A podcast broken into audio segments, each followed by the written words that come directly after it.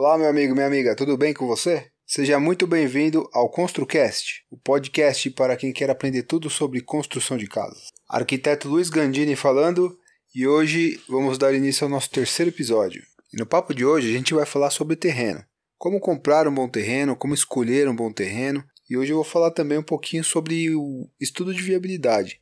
Existe uma forma de saber se aquele terreno que você está de olho, que você já comprou, se ele é bom para você. Se ele não for, ainda é tempo de você desistir dele, escolher um outro terreno, ou se você já comprou seu terreno, se não for um bom terreno, você pode vender, recuperar seu, seu dinheiro e partir para uma outra aí, né?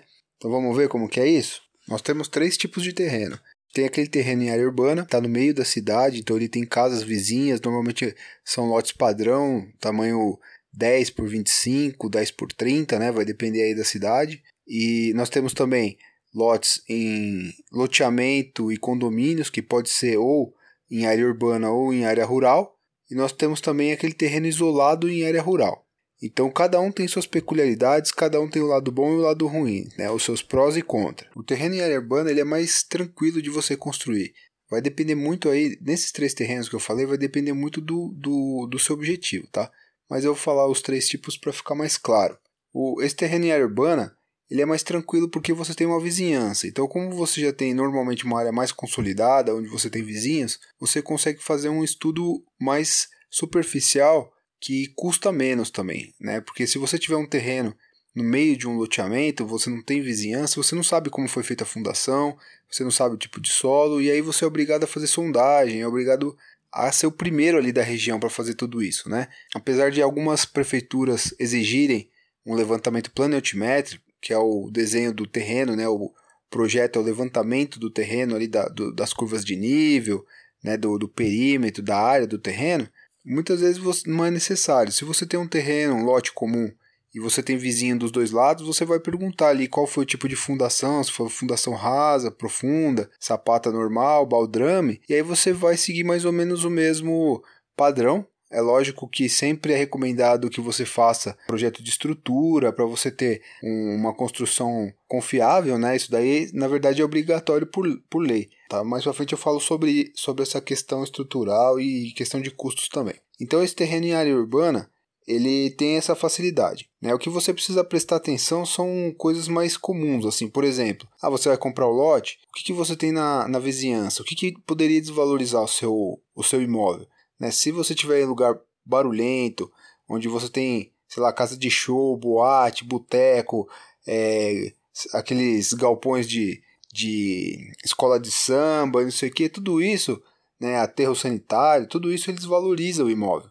Né? Fica difícil para você vender depois e é um lugar ruim de você conviver também. Se tem muita passagem de carro, se é muito barulhento, é rota de avião, tudo isso. Em relação ao lote mesmo, se você tem um lote que ele tem uma declividade acima de 10%, ou seja, ele cai 10 centímetros a cada um metro, você já tem que ter uma atenção especial na questão da drenagem com esgoto. Principalmente se ele não tiver ligação na rua de baixo, é, você vai precisar fazer uma fossa, ou então você vai precisar pedir autorização para seu vizinho para passar o esgoto pela casa dele como a maioria das obras não são regulares, não tem uma passagem, não tem servidão. Então esse tipo de terreno ele tem essa complicação porque a gravidade vai agir, né? Ela vai jogar o esgoto tudo para baixo, não tem jeito. E se o seu vizinho construiu regular, ele não deixou passagem, né? É obrigatório ele ter deixado é, passagem de água e esgoto preparado para o seu terreno, né? Mesmo que você fosse construir daí 30 anos, é obrigatório. Só que a maioria das pessoas não fazem isso, né? Vai gastar dinheiro de besteira. Você vai chegar lá e vai ter que quebrar a casa do vizinho. Você tem que ter outras questões para olhar, como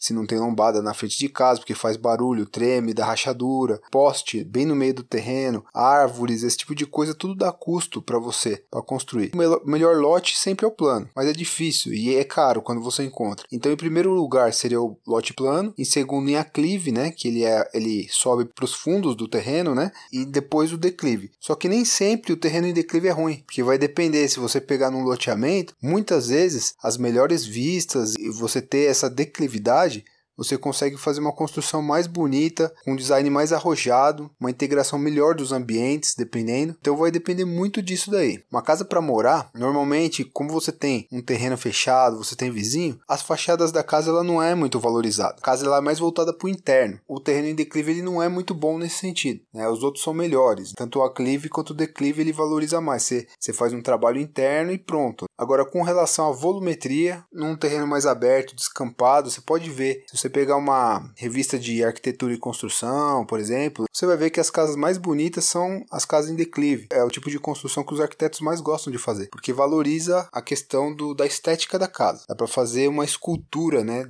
no terreno. E é exatamente esse é o meu foco, o que eu mais gosto de fazer. Se você entrar no meu blog, der uma olhada lá no, no portfólio e tudo mais, você vai ver que eu adoro fazer projeto em terreno em declive. Com relação a condomínio, o que acontece? Tem, um, tem uma jogada, né? O condomínio, tanto condomínio quanto o loteamento, assim que é montado todo o esquema, toda a infraestrutura do loteamento, as construtoras, principalmente o próprio dono, eles compram os melhores terrenos, tá? Eles vão lá, seguram os melhores lotes e eles vão revender no final, ganhando um bom lucro, né? Valorizando o, os melhores lotes. Então isso daí é o, é o pulo do gato deles. Então o que acontece? Assim que abre o loteamento, que eles criam um CNPJ, que aquilo realmente é um loteamento, tem uma infraestrutura, é aprovado pela prefeitura, existe uma corrida para ver quem que pega os melhores lotes. Então eu tenho um e-book que eu posso deixar aqui na descrição que ensina como você escolher o melhor terreno, no, no loteamento e tudo mais. Tá? Agora, nesse, nesse momento, como são muitos, muitos e muitos detalhes, ia ficar muito comprido isso daí. Então, eu criei um material exclusivo e eu vou deixar aqui na descrição para você. Se você estiver ouvindo o podcast no, no blog,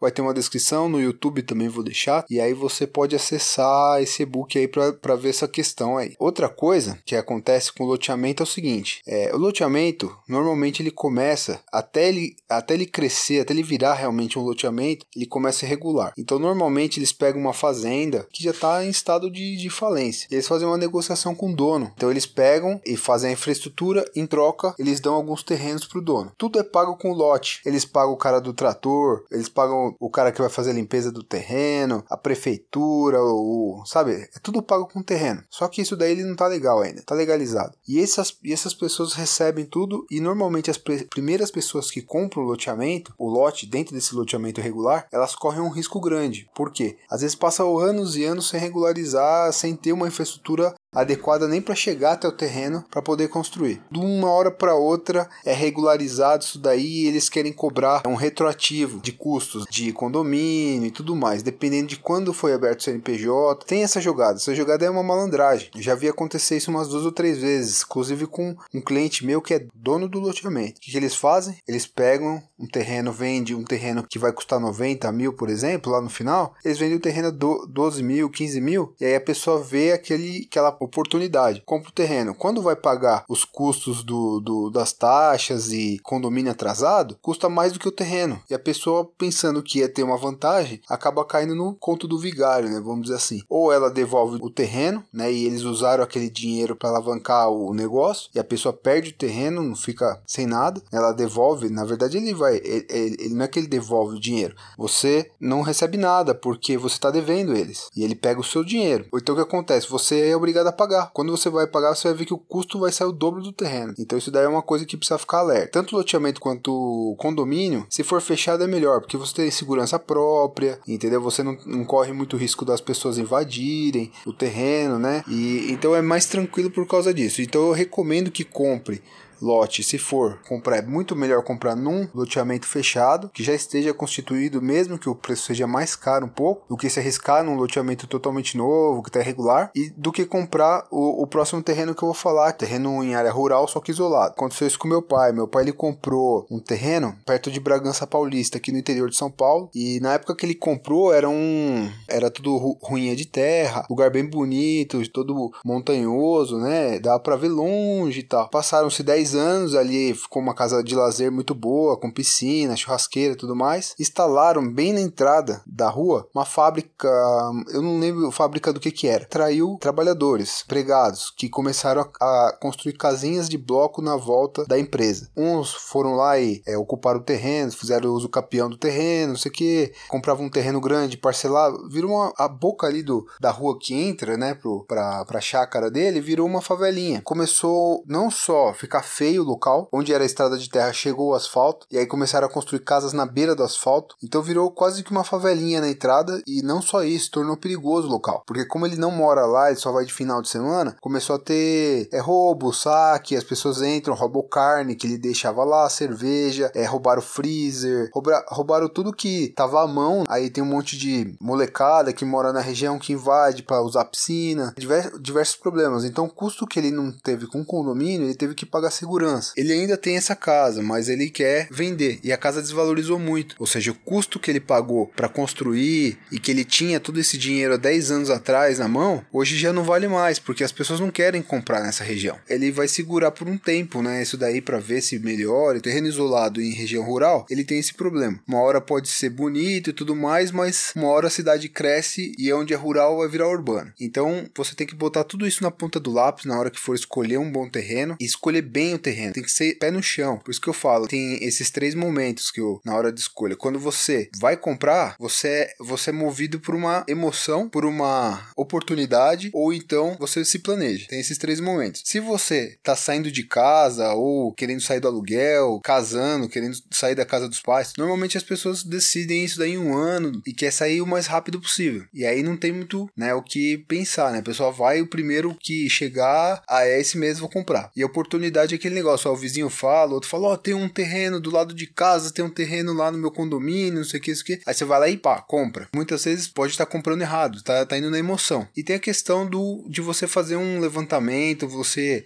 chamar um profissional, né, que é um trabalho que eu faço, mas é um custo muito barato perto do, do retorno que você vai ter, né? Eu mesmo eu cobro meio salário mínimo para fazer um estudo, para saber se a pessoa deve ou não comprar aquilo lá. E como que como que é esse estudo? Normalmente você pega aí dois, três terrenos, aí você não sabe, ah, qual é o melhor terreno. A gente faz um levantamento de documentação, faz um, levantamento na prefeitura de uso ocupação do solo para saber quanto você pode ocupar daquele terreno, e aí já consigo falar para você qual a área que você pode ocupar. Sabendo a área máxima que você pode ocupar do terreno, a gente já tem um custo por metro quadrado, entendeu? Eu já consigo levantar para você qu quanto você vai gastar na, naquele terreno. E eu posso fazer isso pro terreno 1, pro terreno 2, pro terreno 3. Eu vejo a posição do sol, direção dos ventos. Isso influencia muito na temperatura da casa, né? Isso é conforto ambiental, né? A gente faz esse estudo. Não só isso, dá para fazer um estudo volumétrico. Que é barato para você fazer? Chegar e fazer um croquis. Por quê? Imagina só, você tem um terreno, você já sabe que aquele, que aquele terreno tem uma vista bonita, que o custo dele tá legal, que você, quanto você pode construir, quanto que vai sair mais ou menos o custo da construção, mas ainda falta um detalhe: a casa, como vai ser a casa no futuro? E esse estudo de viabilidade, esse, é, vamos dizer assim, esse,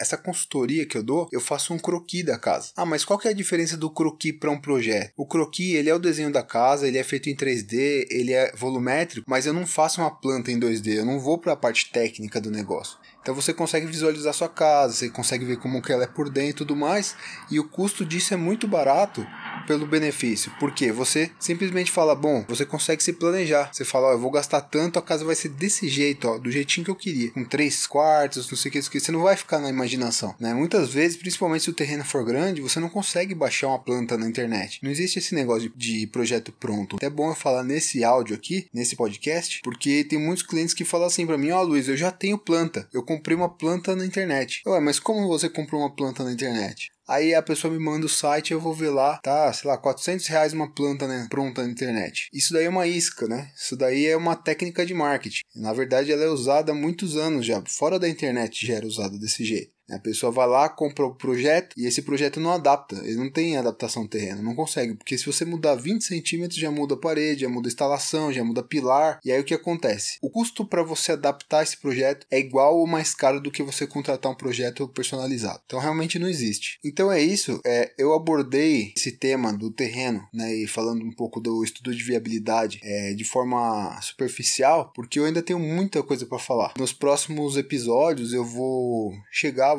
passar o passo a passo da construção, né? E, e, depois, terminando essa série, eu vou detalhando mais. Por isso que é legal você ir acompanhando os episódios. Eu vou falar mais sobre terreno, eu vou falar sobre cada terreno separadamente, eu vou falar como você mesmo consegue fazer um orçamento, um estudo de viabilidade. É realmente bastante conteúdo que eu quero colocar aqui para você de graça, tá bom? E o que eu puder ajudar, eu tô à disposição. Se você tá no meu blog, no cantinho da direita de baixo, tem lá um, um botãozinho do WhatsApp. Em cima também na direita lá tem escrito WhatsApp. Clicou, você vai sair direto no meu celular. Você já pode falar comigo. Se você tiver alguma dúvida, pode deixar nos comentários. Dependendo de onde você está escutando meu podcast, se for no YouTube, eu vou deixar os links para vocês na descrição e você vai me acompanhando. Vai se inscrever na minha página do Facebook também e a gente vai conversando aí na mídia que você achar mais interessante, tá? Eu recomendo que você acompanhe meu blog e assine, aí você vai receber tudo por e-mail, tá legal? E é isso aí, no próximo a gente vai falar então do planejamento, tá legal? Próximo episódio, acompanhar planejamento. É isso aí, muito obrigado por ter acompanhado até aqui, um grande abraço e tchau!